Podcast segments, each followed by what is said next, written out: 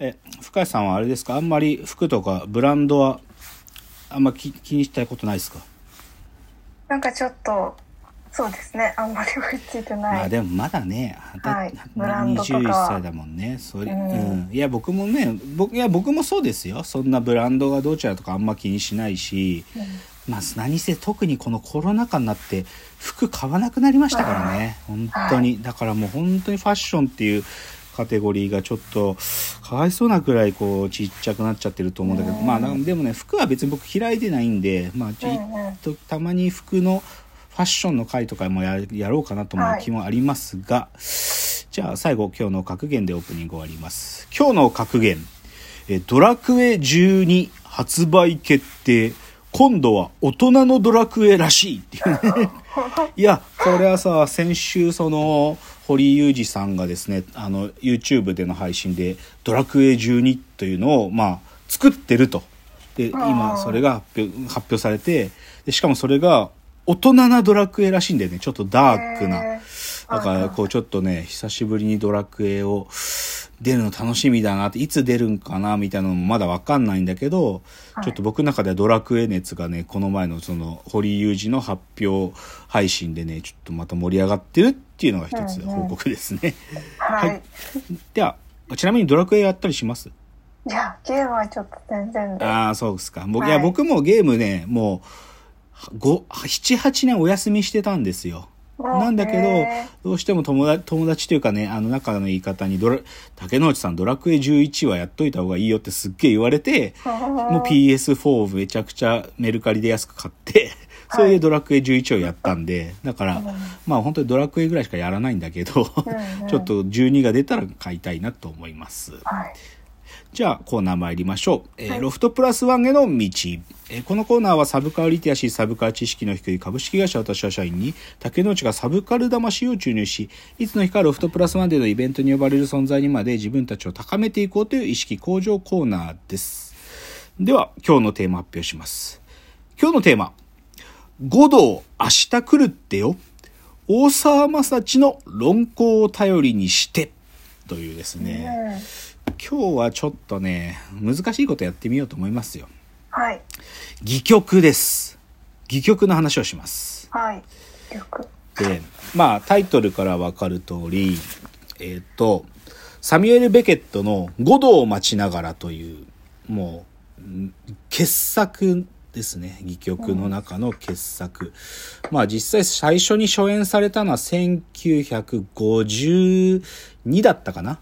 う。うんん、1952年に、あの、パリで最初にやられて、で世界中が衝撃を受けた戯曲で、それについて、ちょっと、今日は話したいと。まあ、きっかけはあったんだけどね、まあ、ちょっとそのきっかけの話は後にするとして、五度を待ちながらって、なんか聞いたことあります？いや、初めて聞きました。初めて聞きました。うん。はい。えっとですね、まあ、まず分かんなきゃいけないんで、ちょっと、どういう話か、あバーっと喋ります。はいでも、すっごい短く喋れるんで。うんえっとね、五道を待ちながらってね、に2幕の劇なんですよ。2幕。はい。だから1幕目があって2幕目があって終わるんですけど、うんうん。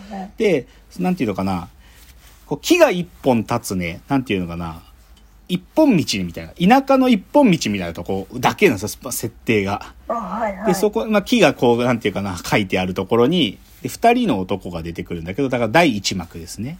はいえっ。と、ウラジミールとエストラゴンっていう二人の不老者みたいなやつがいるんですよ。で、ウラジミールっていう方は、なんか、あの、前立腺が肥大してて、なんか歩きづらそうなやつなんで、で、エストラゴンっていうのは靴履いてんだけど、なかなか靴が脱げないっていう、なんかまあそういう特徴、全然なんかまあ本当に意味がある特徴じゃないんだけど、そういう二人がいて、で、そこでね、二人がね、その木が立ってるその一本道があるところで、五道っていう人間を待ってるんですよ。うん。待ち続けてるの。うん。で、でね、二人、そのウラディミールとエストラゴンは五道に会ったことはないんですよ。はい会ったことないんだけど、五道にここで会えるっつんで、五道をとにかく待ってるの。で、待ってる間に二人でなんかたわいもないゲームみたいなこととか、なんか本当に意味がない、なんか、こう、笑っちゃうような会話ずっとしてんの、なんか。はい。なんでま、な、もういつ来んのかな、五道は、みたいな。で、五道も、もう考えてももう来ないから考えるのやめるか、みたいなことをずーっと喋ってんだよ。はいはい。っていう、そういう話なの。とにかく、このウラジミールとエストラゴンってやつが、五道が来るっつってから待ってんだよ。その、それだけの話なの。ひたすら待ってる。そう。そう、待ってるだけなんで、待ってて、あれ、来るって言ってたけど来ないで、まだかいねっつって、もういいや、はいとりあえずもうなんかもうわかんないけど、靴脱ぐかなとか言って、でも靴脱げねえやとか、なんかそんなことずーっとやってるんですよ。はいはいっ。て言ってんのね。です。で、で、と、で、実はでもこの五道を待ちながらの登場人物は、このウラジミルとエストラゴンの二人以外に、あとはい三人いるんですけど、その三人が途中でちょろっと出てくるんですよ。で、その途中で出てくるって人は、まずね、ポッツォとラッキーってやつが出てくるのね。はい。で、ポッツォっていうのが、なんていうのかな、こう、ある意味ご主人様みたいな感じでで、ラッキーってやつはね、首にロープがつけられてて、なんか、いわゆる従者っていうか奴隷みたいな感じなんだよね。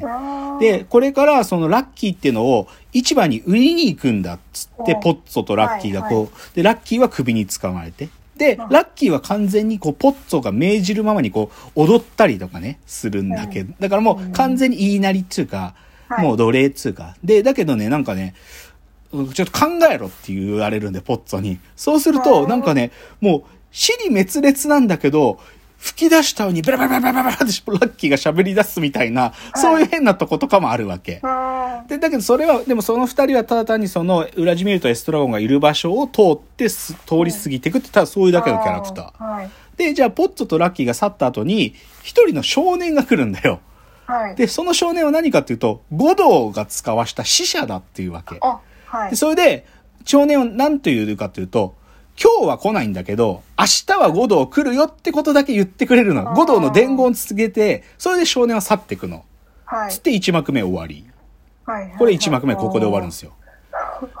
で、次ね、2幕目ね。えっと、まだウラジミールとエストラゴン待ってるんですよ、同じ場所で。待ってんの。で、待ってて、で、1幕目と同様に、全く同じでポッツォとラッキーがまた来るのよ。また首につ来るの。だけどはいちょっと変化があるのは、今度はね、その主人の方のポッツォはね、もう目見えなくなってる。盲目になってる。盲目になってるんですよ。で、あと、ラッキーは今度は、一言も喋んなくなってるんですよ。で、ま、でも首に縄つけてまたバーッて。で、そこでまた通り過ぎていくんですよ。はい。で、で、ま、で、裏地見るとエストラがまだまだひたすら待ってるの。うんで、また、ポッツォとラッキーが去った後に少年がやってくるんですよ。はいはい。で、また明日来るっつうんですよ。その五道は、今日来ないんだけど明日来るっつうんですよ。で、で、最後は、裏地見るとエストラゴンが、もう死のうっつって、はい。首ついて死のうっつって、自殺試みるんだけど、でも失敗して終わるんですよ。っていう話なの。っはい。ていう話なの。全くわかんないでしょ、意味が。あ意味がわかんないよね。まだでも、単純に本当にシンプルに、ウラジミールとエストラゴンってやつが、五道がここに来るっていうことをひたすら待ってるだけなの。ただそれだけ。で、それで1幕と2幕がほとんど同じようなことが反復されて終わるんですよ。はい。で、これが、でも、1952年に最初にパリでやられた時、吹っ飛んだわけね。こう、戯曲を、もう、なんていうか、よく見てるヨーロッパの人たちは、なんだこれってなったわけ。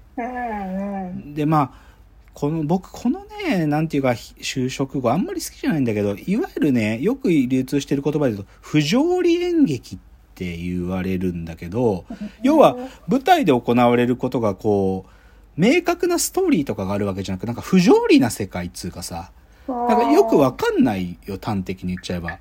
多分な解釈を、あある意味、含むようなこと。で、だけど、その不条理演劇っていうジャンルの、もう代表作っていう感じで、だからね、これ、もう傑作中の傑作だから、もうね、めちゃくちゃたくさんの劇作家に、すっげえ影響を与えてるの。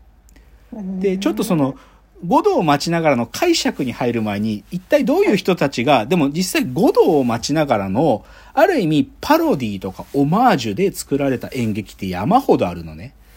ちょっと紹介すると、はい。例えばね、鴻上庄司さんが本当に自分の劇団、あの、第三舞台っていうのを作っあの、旗揚げした頃に作った最初の作品って、朝日のような夕日を連れてって作品なんだけど、はい。これってね、変な話なんだけど、おもちゃの会社があるの世界と、五道を待ちながらの世界が、なんかこう、パ、なんかパラレルにっていうか交互に出てくる話なのね。はい。だからもう作品内で五道を待ちながらもう出てくるの、この話がで、で、その立花問いの人たちは、なんか、こう、暇つぶしより人生つぶしみたいな、なんかこう、はいなんかこう、なんか、すもうごちゃごちゃ生きてんのよ。